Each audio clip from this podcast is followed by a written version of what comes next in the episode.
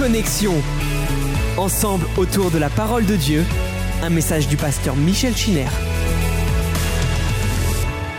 Alors ce soir, euh, ce sera comme d'habitude sous la forme euh, euh, d'un- d'une prédication, d'un message que je m'adresserai à vous, mais j'aimerais que celles et ceux qui ont posé des questions soient très attentifs car je vais inclure des réponses précises. Alors, je ne vais pas citer les noms de celles et ceux qui euh, m'ont interrogé, mais vous allez trouver ce soir quelques-uns des éléments qui peuvent être des pistes pour vous de réflexion personnelle et éventuellement vous apporter des réponses.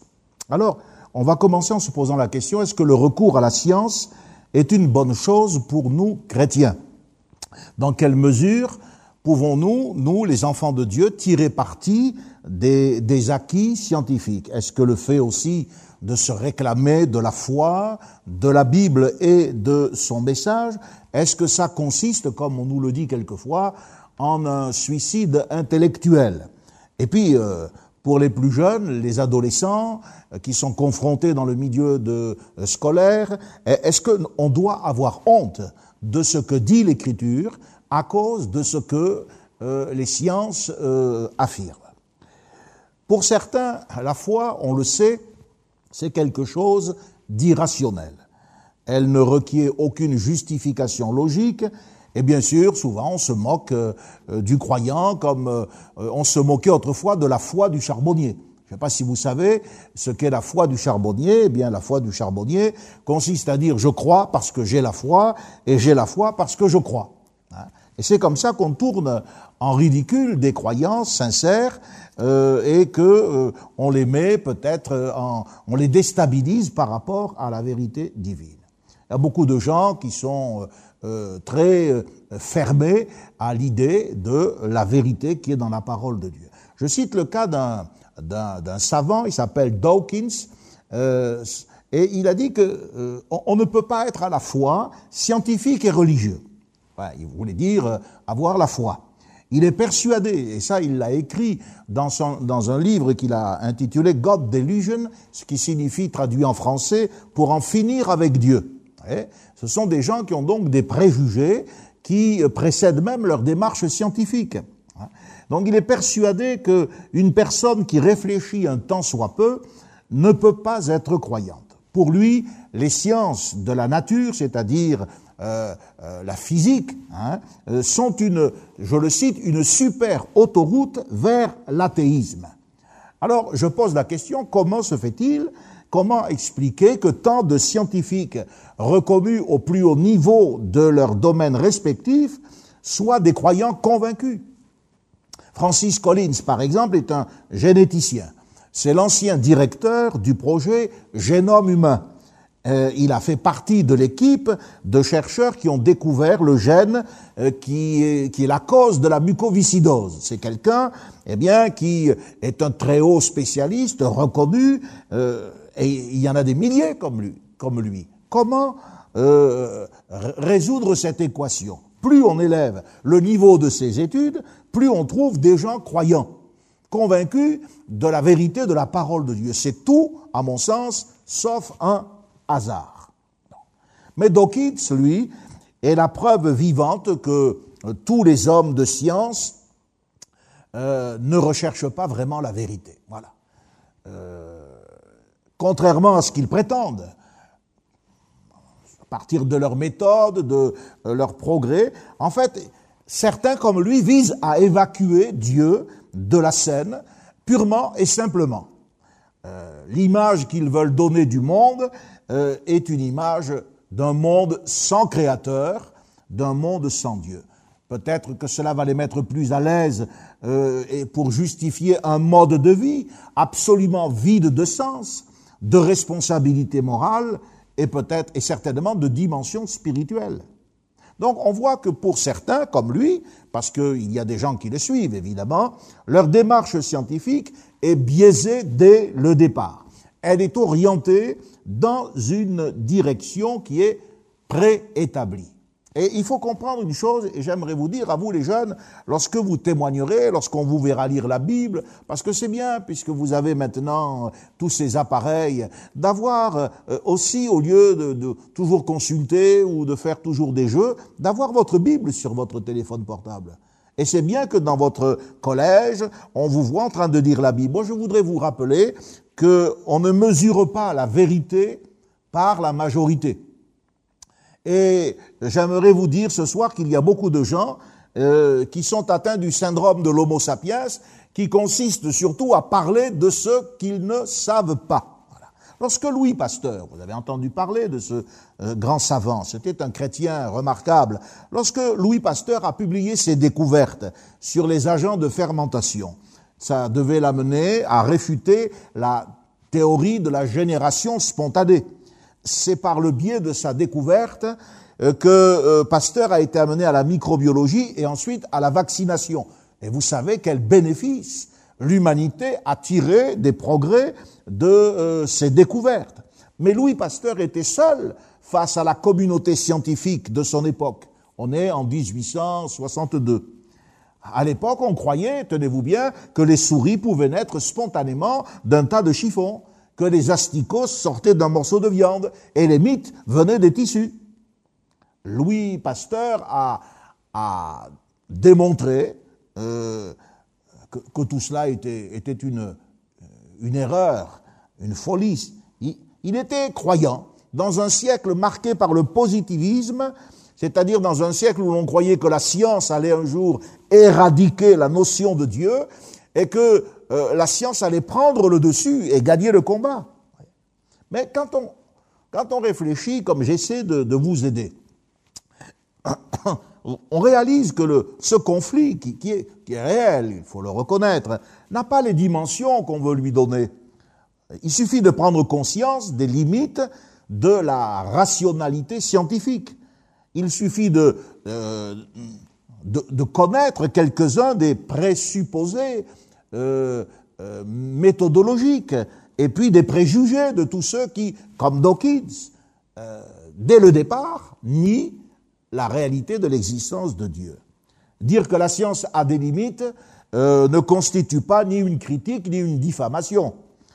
Euh, il faut toujours faire, comme je vous l'ai dit depuis le commencement, la différence entre les faits et l'interprétation des faits et quelquefois même l'exploitation des faits. Il faut comprendre que la science travaille sur des modèles dont certaines dimensions, la dimension métaphysique, métaphysique ça veut dire au-delà de la physique, au-delà de la nature. Euh, la métaphysique, tout ce qui est ontologique, échappe complètement à l'expérience objective de la science.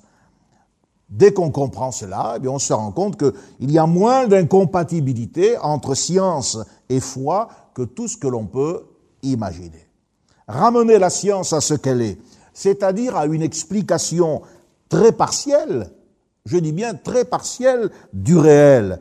Euh, Ramenez-la au fait qu'elle ne peut valider qu'une explication mécaniste, matérialiste de l'univers. Et vous voyez tout de suite que le conflit entre la science et la foi est largement diminué.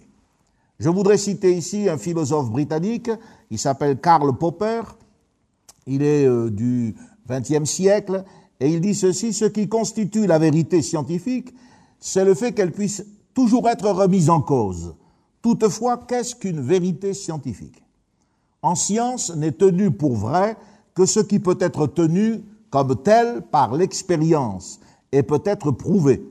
Ainsi, paradoxalement, selon la conception de la vérité scientifique, nous sommes dans une situation d'incertitude fondamentale, car du jour au lendemain, on pourrait démontrer par le moyen de l'expérience et de la preuve qu'une vérité scientifique acquise la veille est dépassée. Donc, ce philosophe, en effet, nous permet de, moduler euh, notre, notre idée sur ce conflit. Pour nous, chrétiens, euh, la science ne peut en aucun cas être notre ultime euh, référence. Nous l'avons dit, d'ailleurs, il est bien de comprendre que cette intervention, la quatorzième, s'inscrit euh, dans la logique de tout ce qui a été dit. Tout est lié. On ne peut pas euh, euh, tout, tout, dire en une fois, mais il faut y remonter. nous ne reconnaissons pas la science de magistère, c'est-à-dire nous ne lui reconnaissons pas d'autorité absolue, pas plus à elle qu'à la religion. Ni l'une ni l'autre ne sont nos idoles. Mais nous sommes obligés euh, d'en tirer parti. Euh, on n'est pas tenu de vivre dans l'obscurantisme et reconnaître ce qui est fondé en apprenant à distinguer l'examen des faits de l'examen des théories. Ça, c'est tout à fait euh, dans, ça va tout à fait dans le bon sens chrétien. C'est Galilée qui disait Je ne me sens pas obligé de croire que ce même Dieu qui nous a donné des sens, une raison et une intelligence, ait voulu que nous en oublions l'usage. Voilà. Donc, euh, c'est pas du tout interdit de réfléchir, c'est pas non plus interdit de se renseigner. C'est bien ce que j'ai fait euh, depuis euh, le commencement de ce, de ce commentaire, mais c'est pas non plus obligé de se laisser emporter compte tenu de ce que l'on sait de, des limites de la science et aussi des limites de l'interprétation que nous pouvons faire, nous, euh, des textes de la parole de Dieu. Seulement, quand on est sur ce terrain, on est confronté à, de, nombreuses difficultés, voire même des fois des impossibilités. La première, je vous l'ai dit au travers de l'exemple de Dawkins, euh, c'est la neutralité. La neutralité est impossible en matière de science. Pourquoi? Ben, tout simplement parce que la science, c'est le fait des hommes. Et nombreux sont les savants, comme lui, qui, qui mettent leur idéologie, leur athéisme avant la vérité scientifique. De ce fait, il est pratiquement impossible qu'elle soit neutre. Je me suis euh, euh, assez intéressé à l'archéologie et à la Bible, bien entendu. Euh, dans le domaine de l'archéologie, par exemple, les recherches sont orientées ça n'échappe à personne euh, que l'archéologie biblique nous oblige à diriger nos regards vers le Moyen-Orient. Or, il y a là des conflits, des revendications territoriales, toute une politique. Or, les recherches sont souvent orientées et des conclusions, souvent précipitées, servent à des revendications de type politique. Donc pour dire que ce, euh, pays a appartenu euh, euh, à d'autres qu'à Israël, on va se servir d'arguments, quelquefois même on va les, les, fausser. C'est ainsi qu'il y a eu aussi, pour précipiter la conclusion sur l'origine de l'homme, il y a eu des canulars, il y a eu des falsifications, et il y en a encore beaucoup dans certains manuels où on ne corrige pas des erreurs qui ont été déjà depuis 10, 15, 20 ans vérifiées et euh, que les scientifiques ont abandonné. Mais ça reste encore dans les manuels. Donc la science peut être récupérée. Elle peut être récupérée pour alimenter certains discours, certaines politiques. Le nazisme, par exemple, a joué sur euh, la notion euh, d'adaptation, d'évolution des races pour déterminer de son propre chef, l'infériorité d'une race, et euh, conduire l'humanité à, ce déchirement de, l'Holocauste. Euh, Dawkins, euh, et d'autres avec lui, c'est le chef de file de tous ces, savants athées, Dawkins, lui, évoque les pires atrocités qui sont commises, qui ont été commises au nom de la religion. Il parle de la religion, alors que nous, chrétiens, nous ne parlons pas de la religion. Nous parlons de la foi, de la connaissance de Dieu, de la confiance en Dieu. Mais lui, on le comprend très bien, il l'assimile à la religion. Alors il cite les croisades, l'inquisition, les tortures, les conversions forcées, les pogroms et aujourd'hui, eh bien, euh, le djihad. C'est vrai, c'est vrai que de nombreux crimes ont été commis au nom de la religion. Parce qu'il s'appuie sur cette vérité pour dire, puisque c'est d'elle que viennent toutes les souffrances et les malheurs de l'humanité, éradiquons-la au nom de la science et on ne s'en portera pas plus mal. Hein. C'est vrai que de nombreux crimes ont été commis par les religieux. C'est vrai aussi que la Bible rend témoignage que le premier sang versé euh, sur la terre l'a été pour un motif religieux. Mais il est également vrai, tout aussi vrai, que de nombreuses personnes poussés par leurs convictions religieuses, leur foi sincère, se sont battus pour le bien, et je trouve que ce n'est pas très scientifique de généraliser à partir d'un exemple choisi qui va dans le sens de son préjugé. Si personne ne peut nier ni minimiser les atrocités commises par certains dans le passé ou par d'autres présentement au nom de leur religion, est-ce qu'on a le droit de résumer la religion des personnes uniquement à des actes de malveillance, en oubliant tout le reste Et puis, puisqu'on prend les... Pourquoi prendre les pires exemples? Pour appuyer son argumentation. Et puis je pose la question, pourquoi ne pas appliquer ce procédé argumentaire à la science, puisqu'on nous l'applique à nous les croyants, en disant, regardez, vous êtes à l'origine des guerres, des souffrances. Eh bien, retournons le procédé argumentaire. Je vais vous citer juste un exemple que j'ai, que j'ai trouvé. Euh, le chimiste Louis Pfizer, en 1889-1977, était professeur émérite à l'université de Harvard. C'est un homme qui a contribué à des avancées considérables dans le domaine de la médecine. Il a travaillé sur les agents de coagulation sanguine. Les médecins qui m'écoutent euh, comprennent de quoi je veux parler. Il a réalisé la première synthèse de la vitamine K et son travail a porté sur les stéroïdes et la cortisone. Mais cet homme, qui a été remarquable dans son domaine, a aussi un jour conduit l'équipe de recherche qui a découvert la formule du napalm militaire. En 1945, au cours de la Seconde Guerre mondiale, les bombes incendiaires au napalm ont été lâchées sur Tokyo. Elles ont fait plus de 100 000 morts. Ces bombardements ont été plus meurtriers que l'explosion atomique de Nagasaki qui surviendra à elle cinq mois après. L'historien Kenneth Werrell a affirmé ceci. Ce fut l'un des raids aériens les plus meurtriers de tous les temps, d'une échelle comparable à Hiroshima et certainement l'un des plus destructeurs. Depuis, le napalm a été utilisé pour la guerre du Vietnam dans les années 70, etc., etc., dans d'autres conflits. Et Louis Pfizer, ce remarquable savant, a dit Je n'ai pas le droit de juger de la moralité du napalm simplement parce que je l'ai inventé c'est Rabelais. Vous avez tous entendu parler, vous avez peut-être même déjà à l'école étudié Pantagruel. Rabelais disait dans Pantagruel, la sagesse ne peut pas entrer dans un esprit méchant et science sans conscience n'est que ruine de l'âme. Rabelais était un sceptique.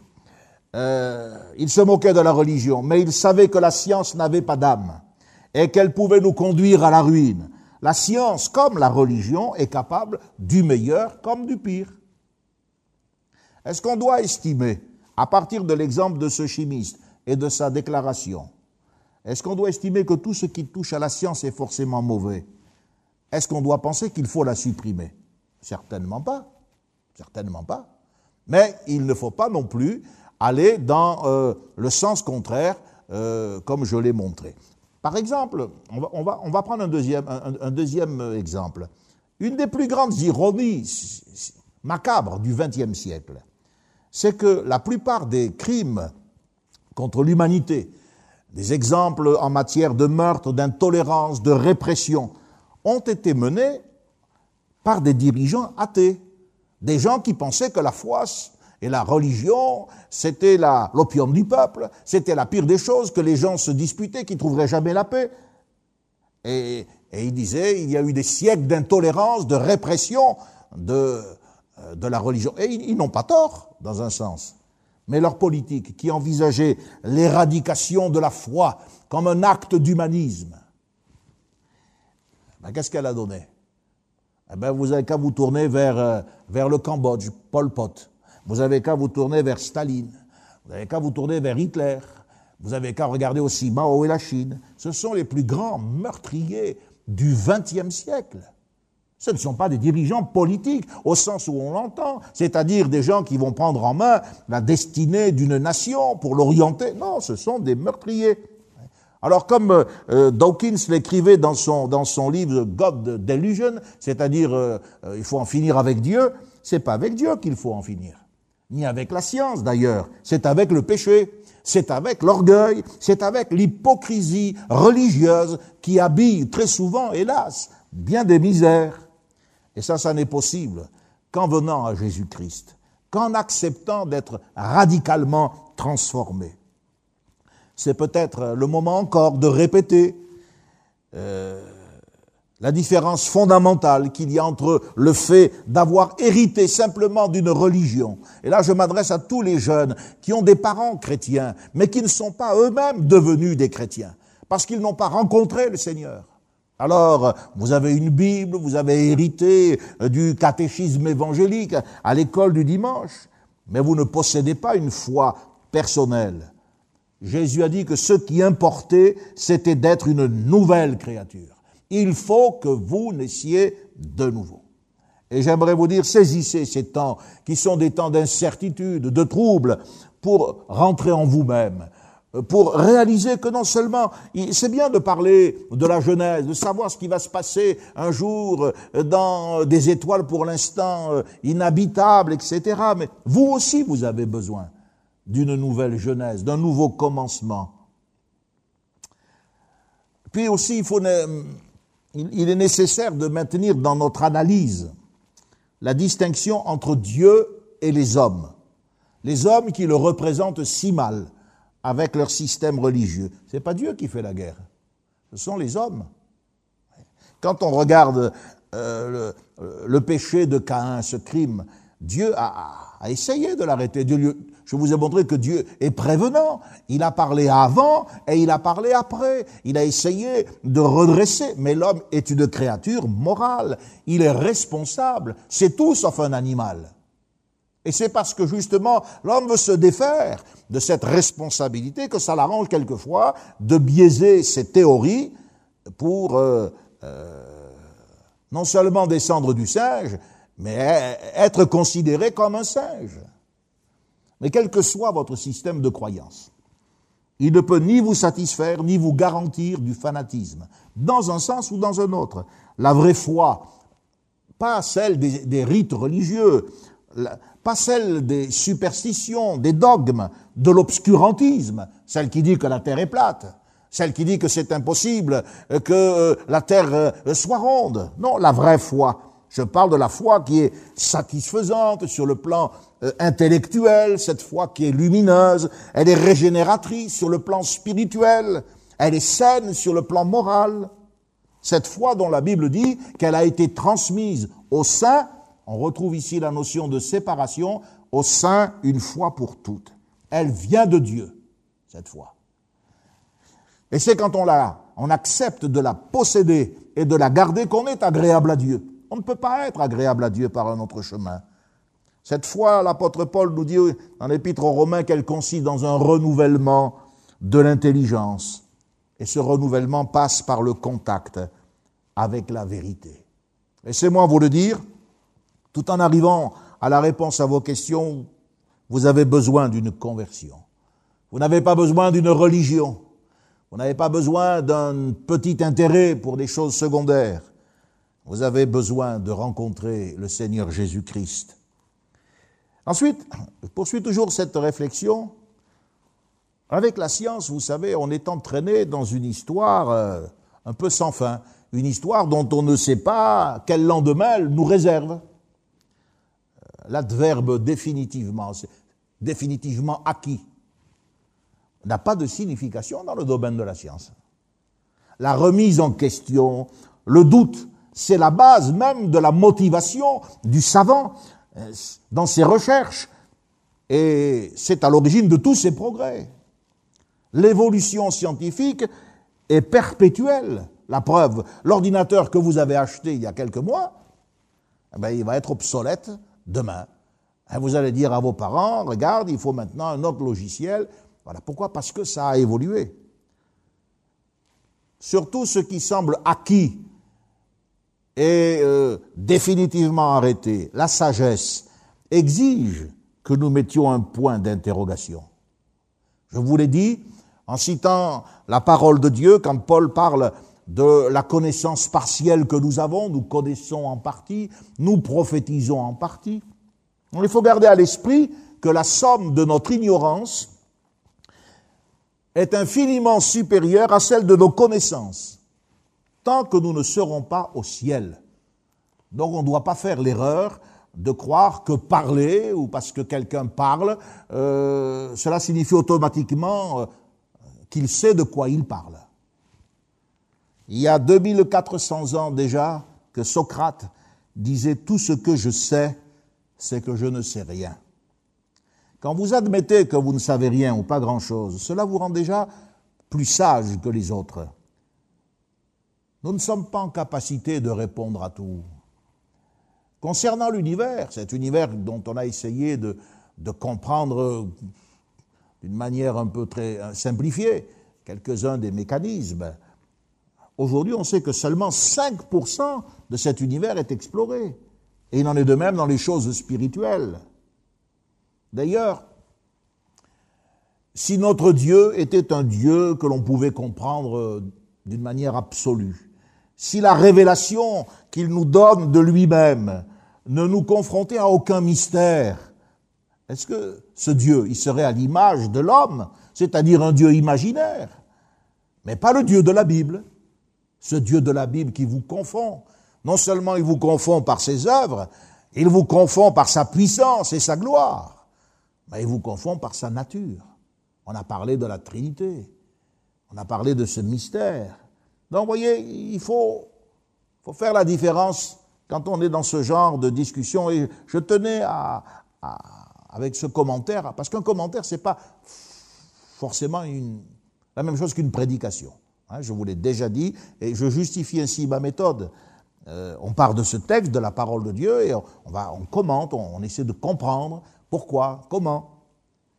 Il faut faire la différence entre les choses véritablement essentielles et celles qui le sont moins. N'oubliez jamais que euh, la foi, la confiance que vous avez dans la parole de Dieu euh, est, quelque chose de satisfaisant intellectuellement. Ça tient la route. Et c'est pas parce que quelqu'un vient avec une auréole, avec des diplômes, qu'il a forcément raison. Même les hommes de science restent des hommes. Tenez, prenez ce grand savant qui est M. Hubert Reeves. Hubert Reeves, je l'ai entendu il y a quelques, temps, il répondait à une, euh, un, auditoire d'étudiants, de, je n'étais pas en France, et il disait que la Terre est une étoile banale, semblable à toutes les autres. Mais malgré tout le respect que je dois à la science de cet homme, je peux affirmer, moi qui ne suis pas un scientifique, qu'il se trompe. Il suffit de regarder les spécificités de la Terre pour voir que cela est totalement faux. Notre planète est unique. Prenez par exemple la complexité aussi irréductible de la vie.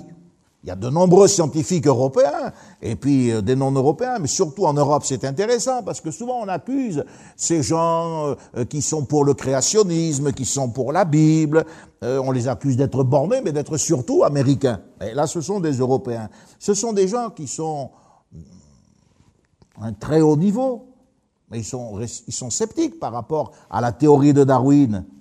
Voyez? La cellule, on a parlé un petit peu de la cellule. La cellule est tout sauf un produit du hasard. Aujourd'hui, eh bien, on sait, euh, grâce à l'ADN, que dès le départ, elle était infiniment complexe. L'information qui est contenue dans la plus simple des cellules vivantes, c'est quelque chose d'inconcevable. Quand vous étudiez ces caractéristiques, il est impossible déjà que cela se soit fait progressivement. On l'a vu avec les acides aminés.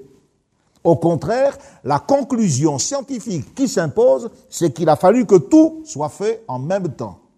Non seulement en même temps, mais dans un ordre exact. Et cette cellule ordonnée se devait en plus d'être programmée. Le nombre de combinaisons que l'on arrive aujourd'hui à suggérer avec de, puissants ordinateurs est au-delà de tout ce que l'on peut imaginer. C'est Niels Bohr, euh, ce grand euh, savant dont, que j'ai eu l'occasion de citer, qui disait Votre théorie est folle, mais pas assez pour être vraie.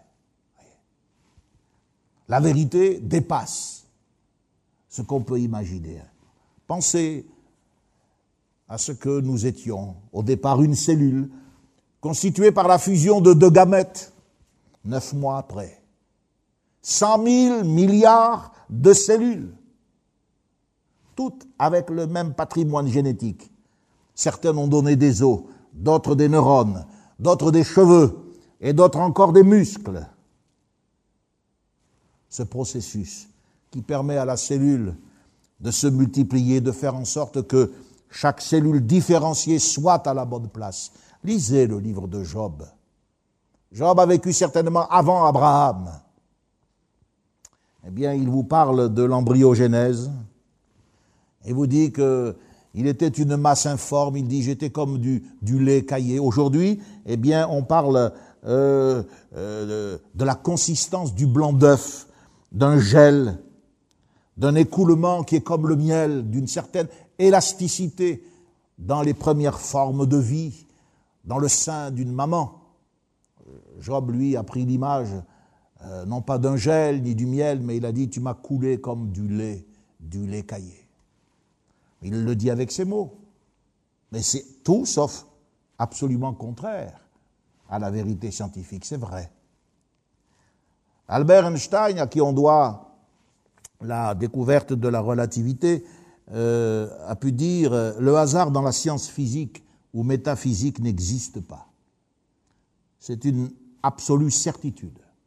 Car l'univers de l'infiniment grand comme celui de l'infiniment petit est trop bien ordonné, avec une précision qui dépasse la nanoseconde.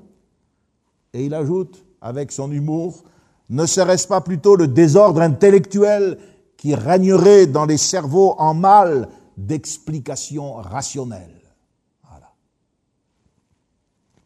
Lorsque vous regardez le livre des psaumes, j'ai eu l'occasion de citer à plusieurs reprises les psaumes, eh bien on découvre que sans avoir à se justifier, la Bible place Dieu au commencement de tout. Et c'est le rôle qui est assigné au livre de la Genèse.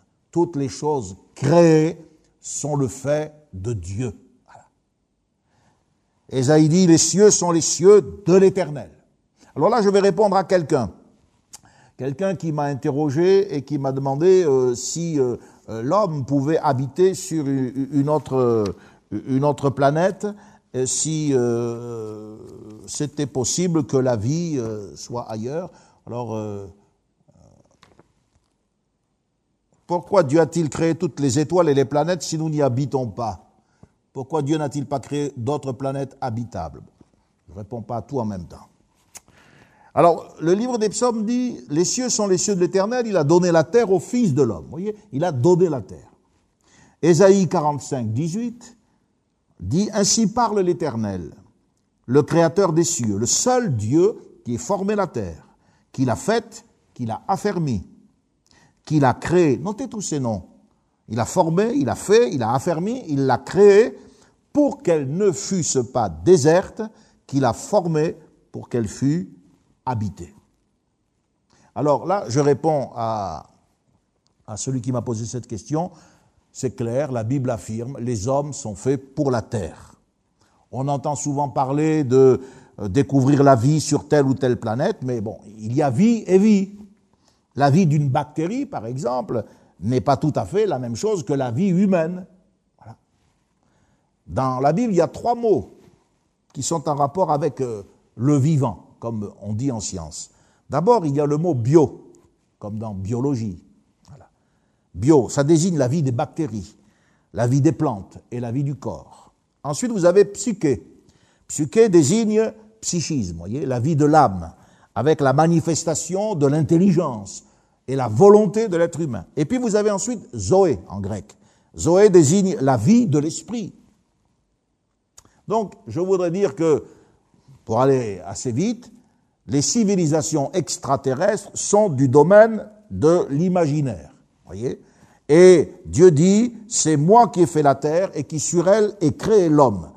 C'est moi, ce sont mes mains qui ont déployé les cieux et c'est moi qui ai disposé toute leur armée. Donc Dieu, il a déployé les cieux il a fait cela en grand, il a fait cela de manière étonnante, euh, et il a dit, je mets l'homme sur la terre. C'est pour cela que notre Seigneur est venu sur la terre. Le drame de l'humanité se joue là et pas ailleurs. D'ailleurs, je voudrais donner un conseil aux scientifiques avant d'essayer de chercher de l'eau sur Mars ou ailleurs. Préoccupons-nous de donner à boire à tous ceux qui euh, euh, n'ont pas accès à l'eau potable et avant de dépenser euh, eh des fortunes inconcevables pour trouver la vie ailleurs, essayons de réguler notre existence pour protéger la vie ici-bas. Ensuite, on va demander pourquoi on ne vit pas dans, vit pas dans d'autres planètes. Pourquoi on ne vit pas dans d'autres planètes? Eh bien, parce que toutes les analyses qui nous sont parvenues, euh, les sondes spatiales, les prélèvements de météorites, tout ça, ça souligne le fait que l'univers est hostile à la vie. L'analyse biochimique du sol lunaire, puisque vous savez que nous avons envoyé des hommes sur la Lune, ça ne montre aucune trace de vie. L'univers n'est pas amical, l'univers est hostile. Il n'y a que sur la Terre que la vie a été possible. Voilà pourquoi Hubert Rive se trompe quand il dit que c'est une planète comme... Mais non, elle est différente. Il y a tout ce qu'il faut. Il y a les équilibres nécessaires, il y a l'oxygène nécessaire. Si on était sur, sur Vénus, Vénus, à l'exception de la Lune, c'est l'astre qui se rapproche le plus de la Terre. La sonde Vénus que nous avons, qui a été envoyée en 1970, a montré que l'atmosphère de Vénus est constituée de gaz carbonique. Il n'y a pas d'oxygène sur Vénus. Comment vous voulez respirer? La pression sur Vénus est 90 fois supérieure à celle de la Terre. Sur certaines planètes, si la vie était possible, vous auriez l'impression de peser 50 fois votre poids. Sur d'autres, vous auriez à vous protéger des averses de fer en fusion. On a découvert des exoplanètes qui sont immenses et elles sont brûlantes. Il y a des orages de pluie acide. Les vents euh, soufflent à plus de 2000 km à l'heure. Vous imaginez la vie? Alors vous comprenez pourquoi Dieu nous a placés dans une euh, région du euh, système solaire, déjà le nôtre, la Voie lactée, notre galaxie, tranquille, et la Voie lactée est à bonne distance d'autres régions turbulentes. Prenez aussi un autre exemple. Voilà. La planète Jupiter, elle est 318 fois plus massive que la Terre. Je réponds à la question pourquoi Dieu a créé des planètes si on n'y habite pas? Eh bien, euh, 319 fois plus massive que la Terre. Je vais vous donner une idée. Si vous avez un papier que, et un stylo, écrivez le chiffre 19. 19, et vous le faites suivre, ce chiffre 19, de 24 zéros. Et vous aurez ainsi euh, la, euh, la, mesure exacte de, ce que je dis quand je dis 318 fois plus massive que la Terre. À elle seule, Jupiter représente la masse des trois quarts des planètes de notre système solaire. Mais vous savez, ce qu'elle fait, elle attire les astéroïdes. Si elle n'était pas là avec sa, sa, gravité pour attirer les astéroïdes, etc., etc., ça détruirait la Terre parce que les astéroïdes atteindraient notre planète. Donc on voit que Dieu, il a fait les choses avec sagesse. Il a mis une grosse masse euh, dans un endroit de notre système et finalement elle fait un peu un écran. À nous, il nous a placés à la bonne distance du Soleil, sinon on serait rôti. Ou alors, euh, si on était un peu plus loin, euh, tout serait transformé en banquise et on serait congelé. Mais ce qui compte, voyez, quand vous lisez le texte de, de, de du psaume 115 et puis d'Ésaïe 45, euh, verset 18, il est dit au verset 19, Je n'ai pas parlé en cachette, je n'ai pas dit à la postérité de Jacob, Cherchez-moi vainement. Moi, l'Éternel, je dis ce qui est vrai et je proclame ce qui est droit. Donc je vous ai dit que si Dieu est le créateur de l'univers, il en est aussi la vérité. Seulement, voilà, Dieu, il n'explique pas les choses euh, comme les scientifiques. Les scientifiques vont parler des constantes de l'univers, et la Bible parle des fondements de l'univers. Mais si vous prenez ce mot fondement d'une manière littérale, vous imaginez des piliers, et alors vous commencez à dire, mais la terre, elle est sur des piliers. Mais on sait bien que la terre n'est pas sur des piliers. Mais Dieu n'a jamais dit que ses fondements étaient des piliers. Ses fondements, ce sont toutes ces lois qu'à un moment donné, le Saint-Esprit a, a, en quelque sorte imprimé à la matière, à la nature, et c'est ainsi que se sont mis en place des, des choses euh, qui, nous dépassent aujourd'hui par leur régularité, leur, euh, précision. Mais ce que je cite là à partir d'Ésaïe, c'est que Dieu qui est la vérité de l'univers, il veut qu'on le cherche. Je n'ai point, je n'ai pas dit cherchez-moi vainement. Vous voyez, Dieu veut qu'on le cherche. Au travers de cette étude et de ces premières questions que vous posez, allez plus loin. Dieu veut qu'on le questionne. La science, ses découvertes, ses conclusions, c'est pas suffisant. La vie éternelle, c'est-à-dire le fait, au moment de quitter cette terre, d'avoir une place préparée avec le Seigneur Jésus dans le ciel, la vie éternelle, c'est de connaître Dieu et de connaître son Fils Jésus-Christ. Alors cherchez le Seigneur. Et cette question que vous m'avez posée, j'espère y avoir répondu, elle doit, elle doit maintenant vous amener à une autre question. Bon, moi je suis, je suis sur cette planète. Ma vie, elle va s'arrêter. Est-ce que j'ai la vie éternelle Est-ce que je suis sauvé? Est-ce que Christ est mon sauveur? Je voudrais vous donner aussi une preuve que la Bible. Tout à l'heure, je disais qu'on ne doit pas avoir honte de la foi. J'ai trouvé des textes dans l'Écriture, et puis, bon, bien sûr, vous comprenez que ce n'est pas d'hier que je me renseigne, etc des textes qui nous montrent comment Job, par exemple, je vous ai conseillé de lire ce livre. Job vivait à l'époque d'Abraham, peut-être même un peu avant. Regardez ce que Job dit, chapitre 28, verset 25 de son livre. Il parle de Dieu. Il dit Dieu aperçoit tout sous les cieux. Quand il régla le poids du vent et qu'il fixa la mesure des eaux, quand il donna des lois à la pluie et quand il traça la route de l'éclair et du tonnerre, alors il vit la sagesse et il la manifesta. Ce texte nous dit que Dieu a réglé le poids de l'air. Vous savez, il a fallu attendre le XVIIe siècle pour comprendre que l'air possédait une masse, un poids. La pesanteur de l'air a longtemps été ignorée. Oh, ben non, on a, a cette image euh, qui est bien, bien claire dans notre, euh, esprit de ces cosmonautes qui, vont dans l'air, qui, qui, il y, a, une pesanteur. La pesanteur de l'air a été longtemps ignorée. Aujourd'hui, tout le monde a entendu parler de la pression atmosphérique. On sait qu'elle se, mesure en bar. Quand vous gonflez les pneus, la voiture, ben, regardez avec la balette, c'est des bars. Mais Job, avant tout le monde, il a parlé d'un Dieu qui règle le poids du vent. Regardez Job 28, toujours, c'est un chapitre remarquable, verset 5. La terre, dit-il, d'où sort le pain, est bouleversée dans ses entrailles comme par le feu. Ces pierres contiennent du saphir et l'on y trouve de la poudre d'or. C'est sûr que Job ne connaissait pas les termes modernes que l'on utilise aujourd'hui en rapport avec les différentes couches de notre planète, mais s'il y a des géologues qui m'écoutent, eh bien, euh, je, je pense qu'ils seront de mon avis, il ne fait pas d'erreur. En parlant de la terre d'où sort le pain, il évoque la lithosphère, qui comprend l'écorce terrestre. C'est là qu'on sème le blé, c'est là qu'on le, on moue et qu'on le transforme en pain. En mentionnant le pain, il évoque la vie. Il lui associe ce qu'on appelle la biosphère.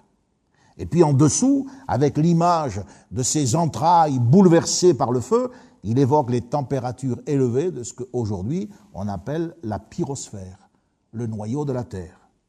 Mais il a fallu attendre la création d'appareils permettant d'étudier les ondes sismiques euh, lors des tremblements de terre pour avoir une idée de l'intérieur de notre planète et pour comprendre, voyez-vous, tout ce qui se passait à des centaines de kilomètres, voire des milliers de kilomètres en dessous de la surface. Job 38, 31. Nous tu les liens des Pléiades Détaches-tu les cordages de l'Orient? J'ai déjà eu l'occasion de citer ce verset. C'est tout simple, une terminologie toute simple, un langage que tout le monde comprend, nouer des liens, détacher des cordages. Mais avec cette terminologie, est-ce que Job n'est pas en train de nous dire ce que les scientifiques nous disent lorsqu'ils nous parlent des amas euh, plus ou moins denses des étoiles, ce rapprochement d'étoiles? Et puis quand il nous parle aussi de leur écartement relatif à des distances plus ou moins grandes, en années-lumière, détacher les cordages. C'est exactement cela. Si vous lisez le chapitre 37, verset 9, toujours de Job, allez, puisque vous avez aujourd'hui des appareils, allez sur Internet, mais allez-y pour de bonnes choses. Il parle des constellations, il parle des chambres du midi. Et il dit, des chambres du midi vient le tourbillon et les deux pelles à. Les deux pelles à vanner. Mizraïm en hébreu. Les chambres du midi, ce sont les constellations de la région australe. Dans Job 9, il dit, il a créé la grande ours, l'Orion et les Pléiades et les étoiles des régions australes. Il fait des choses grandes et insondables, des merveilles sans nombre. Les deux pelles à c'est la grande et la petite ours, qui indiquent bien le nord par rapport aux régions étoilées euh, australes, et qui ont cette forme-là, quand vous le regardez, eh bien, euh, ça a la forme d'une pelle. Job 26, verset 7, je vais terminer. C'est Dieu qui étend le septentrion sur le vide. Septentriones, ça veut dire les sept bœufs en latin. C'est donc, euh, c'est l'image du nord. C'est Dieu qui étend le septentrion sur le vide qui suspend la terre sur le néant. Donc quand on s'oriente par rapport à la constellation des sept bœufs, c'est le nord. Les croyants, les anciens croyaient à, l'existence d'un support qui soutenait la terre. Euh, c'est le mythe euh, du géant Atlas qui supporte la terre. Puis il y a d'autres mythes où des tortues s'empilent, vous voyez, et puis chacun y est allé avec euh, sa conception aberrante, ce qui montre que la Bible est bien au-dessus de toutes, ces mythologies, de, de tous ces récits. Quand vous lisez Ésaïe 40, 22, il est dit, c'est lui qui est assis au-dessus du cercle de la terre. Proverbe 8, 27, lorsqu'il disposa les cieux, j'étais là, quand il traça un cercle à la surface de l'abîme. Il est question du cercle, qui paraît limiter et circonscrire la terre. C'est exactement ce que nous voyons quand on regarde l'horizon. Cette image du cercle implique bien la rotondité de notre planète. Seulement, il a fallu attendre là encore le XVIe siècle pour que le portugais Magellan, le navigateur portugais Magellan, rende incontestable cette vérité. Quand vous lisez l'Évangile, quand Jésus parle aux gens de son retour, il leur dit, il faut que vous fassiez attention, il faut veiller, parce que de deux qui seront dans un lit, il y en aura un qui sera pris, l'autre qui sera laissé. Et de deux qui seront dans les champs, il y en aura un qui partira et l'autre qui, qui, sera laissé. Mais Jésus savait très bien que la terre était ronde et qu'à un moment donné, à un événement précis, il y avait des gens qui dormiraient et des gens qui travailleraient. Comme en ce moment, la nuit est sur notre région, mais de l'autre côté du monde, eh bien, il y a des gens qui sont en train de se lever. Voyez, votre Bible c'est pas c'est pas quelque chose euh, qui euh, dont on doit avoir honte. Votre Bible, c'est la parole de Dieu, c'est la vérité.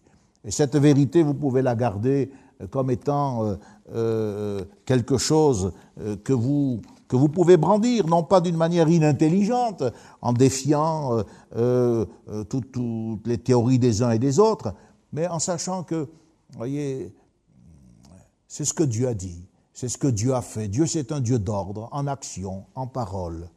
Alors la Genèse, c'est pas un récit d'histoire, d'histoire pour l'histoire.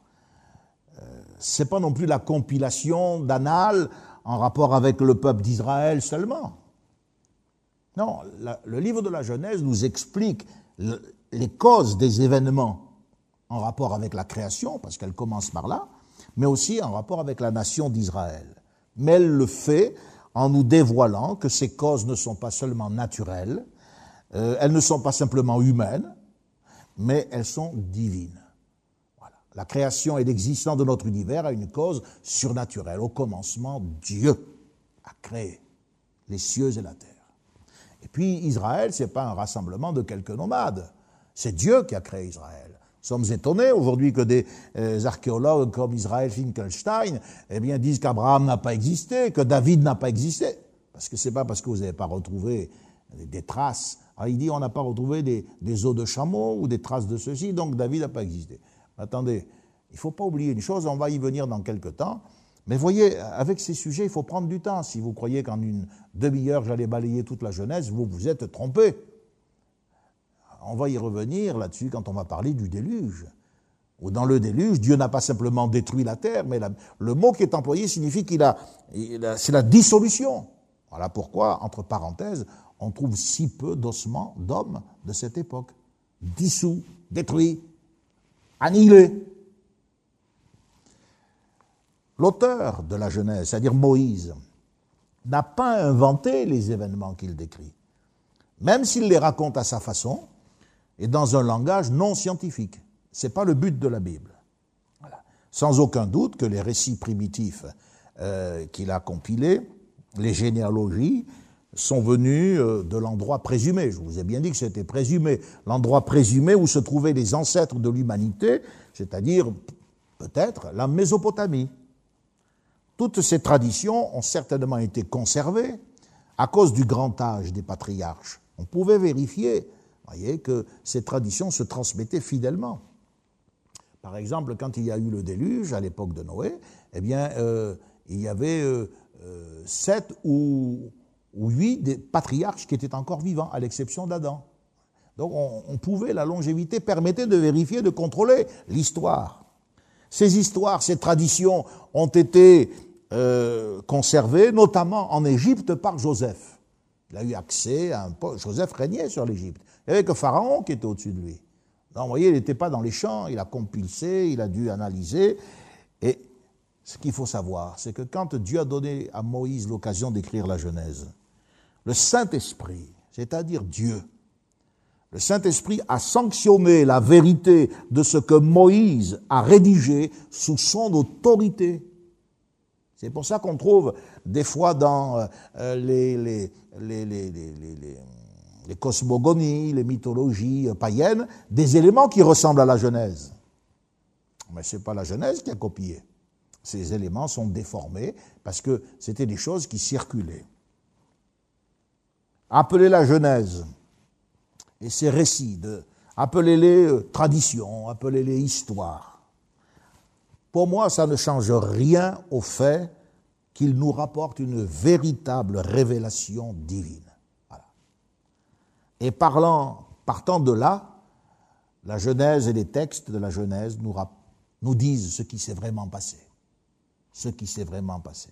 Donc la Genèse, vous voyez, euh, ne l'oubliez pas, c'est pas que la création, c'est pas que les géants, on va parler des géants, on va parler de ces fils de Dieu mystérieux. La Genèse, c'est le prologue à toute l'histoire du peuple élu, puisqu'à partir du chapitre 11, ben, Dieu va choisir un homme. Il a parlé à l'humanité, il a chassé Adam et Ève, il a châtié une génération euh, qui était corrompue comme c'était pas possible par le déluge. Ensuite, il y a eu Babel, la confusion. Qu'est-ce qu'on voit dans la Genèse? On voit ce, ce, ce, juxtaposer la bénédiction de Dieu, c'est l'intention de Dieu de bénir. Et puis la malédiction, il est obligé de maudire à cause du péché, à cause de la désobéissance. Alors, pour rattraper cela, Dieu va en quelque sorte extraire un, brin de l'humanité, un homme, Abraham, à qui il va se révéler. Et par Abraham, il va constituer un peuple. Et au travers de ce peuple, il va accomplir la promesse qu'il a faite à notre ancêtre Adam. La postérité de la femme lui écrasera la tête. C'est ce que dira Jésus quand il dit le salut vient des Juifs. La Genèse, c'est le prologue de toute l'histoire du peuple élu. Elle est le fondement de la théocratie. Théocratie, c'est un mot qui, qui parle du règne de Dieu. Voilà. Le fondement, c'est la Genèse. nous montre comment, par le choix d'un homme, l'appel d'un homme, Abraham, Dieu a entrepris de séparer à nouveau la séparation, la sainteté. Dieu sépare un peuple de tous les autres. Bien sûr, ce plan de Dieu a commencé par, au commencement, Dieu créa un acte souverain de création.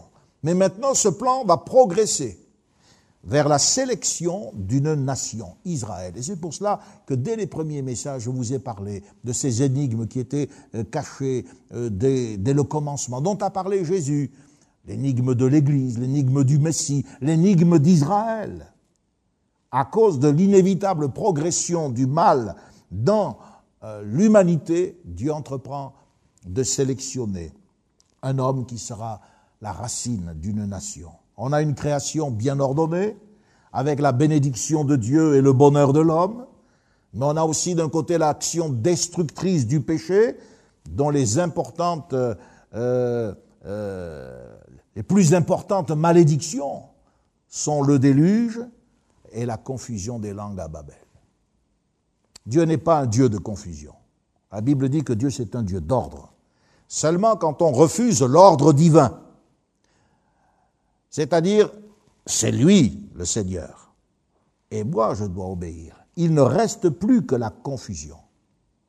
Quand on refuse l'ordre de Dieu, il ne reste plus que la confusion. C'est ce qu'on voit dans les couples, c'est ce qu'on voit dans la vie intérieure des gens, qui se détruisent, pour qui la vie n'a pas de sens parce qu'ils ont refusé l'ordre de Dieu. Détérioration de l'humanité en même temps que la civilisation. La civilisation n'a pas apporté que des progrès. Quand on voit comment euh, Caïn euh, a construit les, premières civilisations avec ses enfants, ben, on a vu aussi avec les mecs la bigamie, la violence. C'est plus euh, la loi du talion, une vie pour une vie, c'est 77 vies pour une vie. C'est plus la justice, c'est la vengeance. C'est l'esprit de Caïn. Et puis après le déluge, on s'attend à ce que tout ayant été balayé, ça repart du bon pied. Ben non, vous avez l'arrogance et le défi à Dieu. Faisons-nous un nom et une tour dont le sommet touche au ciel.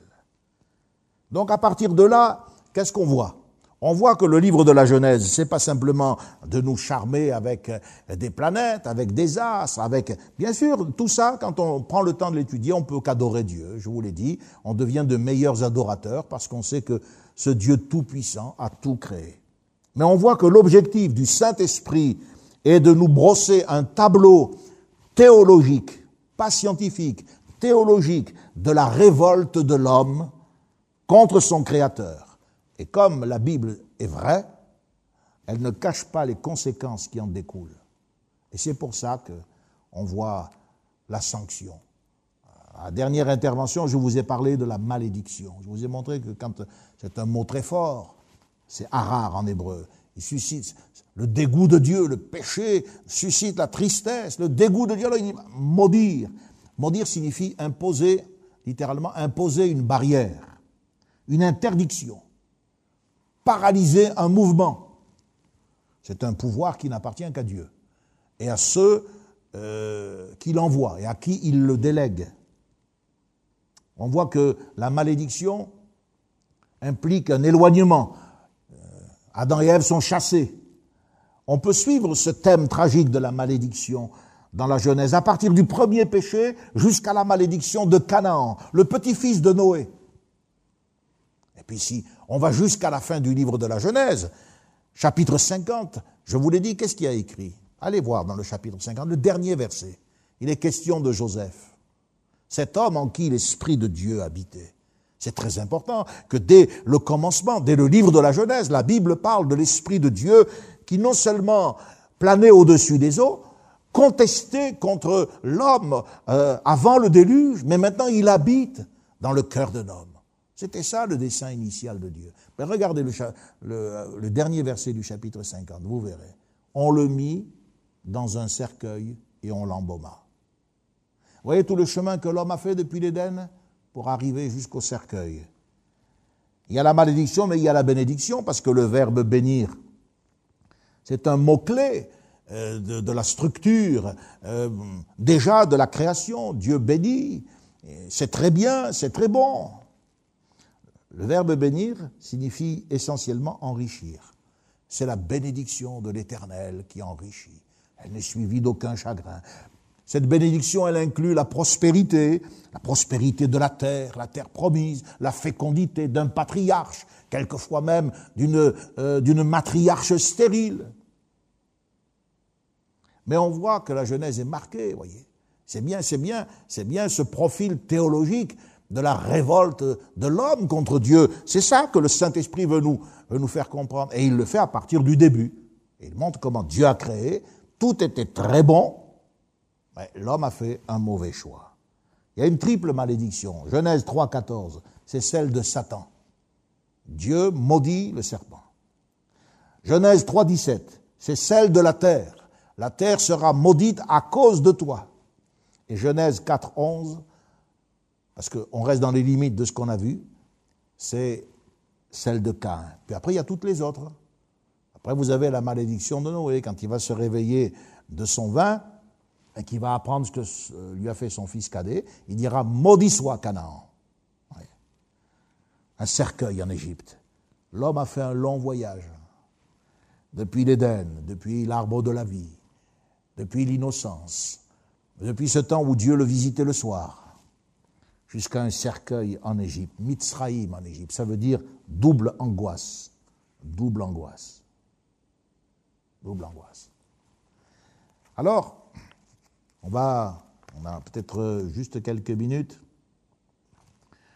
Je ne peux pas aborder la question paléontologique ce soir, mais Yves Coppens a dit ceci, juste pour terminer. C'est quand même euh, une sommité scientifique. Il dit, de par la nature fragmentaire de son information, la paléontologie a en plus l'extraordinaire devoir d'imaginer. La part qu'elle emprunte à l'hypothèse est immense. C'est peut-être d'ailleurs cette importance de l'imaginaire qui fait qu'elle fascine tant. C'est un grand paléontologue, et il, il est entouré d'ossements, de crânes, il étudie ça depuis, et il enseigne ça depuis des, années, mais il dit, son information est fragmentaire, donc on a des petits bouts. Ensuite, il dit, la part de l'imaginaire est extraordinaire. Ils inventent. Et c'est sûr qu'ils ont inventé dans tous les arbres euh, qu'ils nous présentent à partir d'une amibe, d'un poisson, et puis voilà. Euh, attendez. ils n'ont pas les éléments scientifiques pour avancer tout cela. L'étude de l'ADN ancien a permis de montrer que ce que l'on a appelé les néandertaliens, et qu'on nous a présentés comme euh, des, des, êtres semi-singes, tout, tout noirs, ils avaient la peau et les yeux clairs et les cheveux clairs. Lucie, par exemple, la célèbre Lucie, quelqu'un m'a posé la question, n'a rien à voir avec la lignée humaine. C'est quelque chose de reconnu parmi les scientifiques. Mais les manuels scolaires continuent à vous la présenter comme la grand-mère de l'humanité. Mais c'est faux. Francis Collins a dit ceci, l'ADN, c'est le langage de Dieu. L'ADN, c'est l'empreinte d'un créateur unique. C'est la manière que Dieu a eue d'organiser la matière vivante. Dieu a utilisé ce système de compaction de l'information au sein même des cellules pour qu'on reconnaisse le droit de Dieu. Alors, euh, si par exemple vous regardez, euh, j'ai quelques notes ici et là, euh, nous avons 70% d'ADN en commun avec la banane. Est-ce que ça signifie que nous descendons des bananes? C'est absolument faux, mais ça signifie que, eh bien, Dieu, c'est la manière de Dieu de signer son œuvre. Et il y a donc, voyez-vous, des, c'est pour ça qu'on a aussi des éléments euh, terrestres. Le corps, le corps de l'homme est un semé-corps animal. Nous avons été tirés de la poussière. Et ce n'est pas étonnant de retrouver des éléments que l'on retrouve, euh, par exemple, chez, chez d'autres créatures inférieures. Maintenant, quand, euh, à partir de la théorie de Darwin, on veut nous faire croire que les espèces ont graduellement évolué de l'une à l'autre, hein, en mettant soi-disant en avant la capacité à survivre des plus aptes, ce qu'on appelle la sélection naturelle et l'adaptation, l'évolution qui avancerait à petits pas cumulatifs, c'est l'expression de Darwin, pendant de longues périodes, pour passer d'une espèce primitive à une espèce plus évoluée. Si c'était correct cela, on devrait trouver dans les fossiles des formes transitionnelles, mais on n'en a jamais trouvé. Et Darwin lui-même le dit, chapitre 10 de son livre L'origine des espèces. Pour chaque formation géologique et chaque strate, pourquoi chaque formation géologique et chaque strate ne sont-elles pas remplies de ces liens intermédiaires? C'est probablement, c'est lui-même qui le dit, probablement la plus évidente et la plus sérieuse objection que l'on peut faire à la théorie de l'évolution. Mais comment est-ce qu'il évacuait le problème? Parce qu'un scientifique, ça accepte d'être confronté au problème. Eh bien, il évacuait le problème en disant, nous sommes en face de la grande imperfection des documents géologiques. Alors là, je dis oui, c'est vrai. En 1859, M. Darwin, qui était un grand savant, oui, euh, les documents euh, fossiles les documents géologiques étaient imparfaits, mais certainement pas aujourd'hui. 162 ans après, l'observation des fossiles s'est perfectionnée et il est clair que ces formes transitionnelles n'existent pas. Stephen Good de Harvard, un professeur, a parlé de cette absence avec humour lors d'un congrès. Il a dit c'est un des grands secrets de la paléontologie. Le professeur Stephen Stanley de l'université John Hopkins a parlé de l'échec général de montrer par les fossiles la transition graduelle d'un groupe majeur à l'autre. Et Darwin lui-même disait, celui qui rejette cette vue de l'imperfection des recherches géologiques, ce que je viens de faire, rejettera avec raison toute la théorie. C'est lui-même qui le dit. Les petits pas cumulatifs qui font que les espèces évoluent graduellement ne se sont jamais produits. Ils ne sont visibles nulle part. Dans les archives que sont les fossiles et que l'on retrouve, on voit que les espèces apparaissent soudainement. Elles n'évoluent pratiquement pas quand elles s'éteignent. Il y a donc une stabilité dans les, dans les espèces. Il n'y a pas de fixité, et c'est pour ça qu'on voit une microévolution, euh, mais il n'y a pas ces sauts qui permettent de passer euh, euh, d'un tétard à une forme d'animal terrestre, puis ensuite un être qui se balancerait dans les arbres, et enfin à l'homme. C'est pas du tout cela. L'apparition soudaine, une espèce n'apparaît pas graduellement, mais elle apparaît une fois totalement formée. Voilà. Alors si vous êtes d'accord, je voudrais arrêter ici ce soir, parce que mon but, c'est pas de vous bombarder, quoique ça fait une heure maintenant que je parle, je vais arrêter là. Mais euh, d'un autre côté, c'est bien parce que ça vous apprend à fixer votre attention. Ça vous apprend à, à, ça vous oblige en quelque sorte à être attentif. Il faut être attentif à ce que Dieu dit. Dieu veut qu'on le cherche. Quand vous cherchez Dieu, quand vous rencontrez Jésus-Christ, vous avez une démarche scientifique. Vous avez rencontré le Créateur. Vous, savez qui parle. Moi, quand on me dit que Dieu est mort, je, ris parce que je, viens de lui parler tout à l'heure en venant. Alors, je ne comprends pas. J'ai jamais assisté à son enterrement. Et puis je lui parle. Et il me répond. Donc vous voyez, vous avez déjà une force et une assurance, non pas parce que vous êtes idiot, mais parce que vous avez rencontré le Créateur. Et à partir du moment où vous avez un rapport avec lui, vous savez qu'il ne veut pas mentir. Il ne peut pas mentir. C'est impossible que Dieu mente. Alors, vous pouvez vous appuyer sur lui, vous pouvez prendre le temps de, réfléchir, de regarder, puis vous gagnez en maturité, et un jour la chose vous apparaît. Et si vous avez la chance euh, de faire de hautes études dans tel ou tel domaine, biologie moléculaire, géologie, paléontologie, astronomie, qui est certainement la plus belle de toutes les sciences. Si vous devenez un physicien, ben alors vous allez pouvoir mettre des termes mathématiques, scientifiques, sur des vérités dont vous avez été pénétré, tout simplement par le fait que vous avez un rapport avec Dieu. Dieu proclame ce qui est vrai, il dit ce qui est droit, et il n'a jamais parlé en cachette. Dieu n'a jamais dit cherchez-moi vainement. Si vous cherchez le Seigneur, pourquoi ne diriez-vous pas ce soir au Seigneur avant de vous coucher si vous n'êtes pas encore converti. Seigneur, si ce que le pasteur a dit était vrai, si, c'est toi qui as tout créé, il y a encore beaucoup de choses que je ne comprends pas, mais si c'est vrai, Seigneur, révèle-toi à moi, fais-toi connaître à moi. Vous savez que Dieu s'est fait connaître à, des jeunes enfants, à des adolescents, quelquefois même de tout petits. Il dit avant même que quand tu étais dans le ventre de ta mère, je te connaissais, je t'avais déjà appelé. Dieu s'intéresse à vous. Et c'est pour ça aussi que le diable s'intéresse à vous et qu'il essaie de vous farcir la tête avec des idées fausses. Donc, euh, quand on vous dit quelque chose, méfiez-vous. Il y a une maladie chez l'Homo sapiens, c'est cette maladie qui consiste à, parler de ce qu'on ignore. C'est pas parce que quelqu'un parle eh ben, qu'il sait ce qu'il dit. Par contre, moi, j'ai rencontré celui qui parle en vérité, c'est Dieu. Alors, ce que je dis, c'est pas parfait dans euh, la mise en forme, parce que je suis bien limité. Puis je sais que je sais qu'on ne sait pas tout. Donc il y a des terrains sur lesquels il vaut mieux pas s'avancer de manière péremptoire, il vaut mieux être prudent. Mais ce que je sais est suffisant pour affirmer que ce que Dieu dit est vrai. Voilà pourquoi je vous invite à accepter le Seigneur. Et ce soir, terminons par la prière et demandons à Dieu de vous bénir. Ensuite, on aura l'occasion de faire quelques annonces.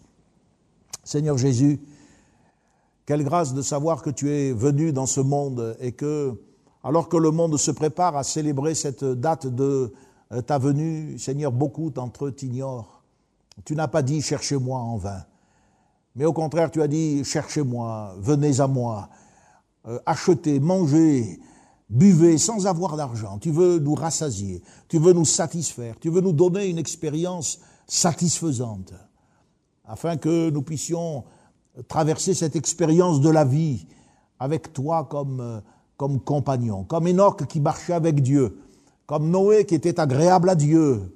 Seigneur, merci, parce que la foi d'Abel parle encore.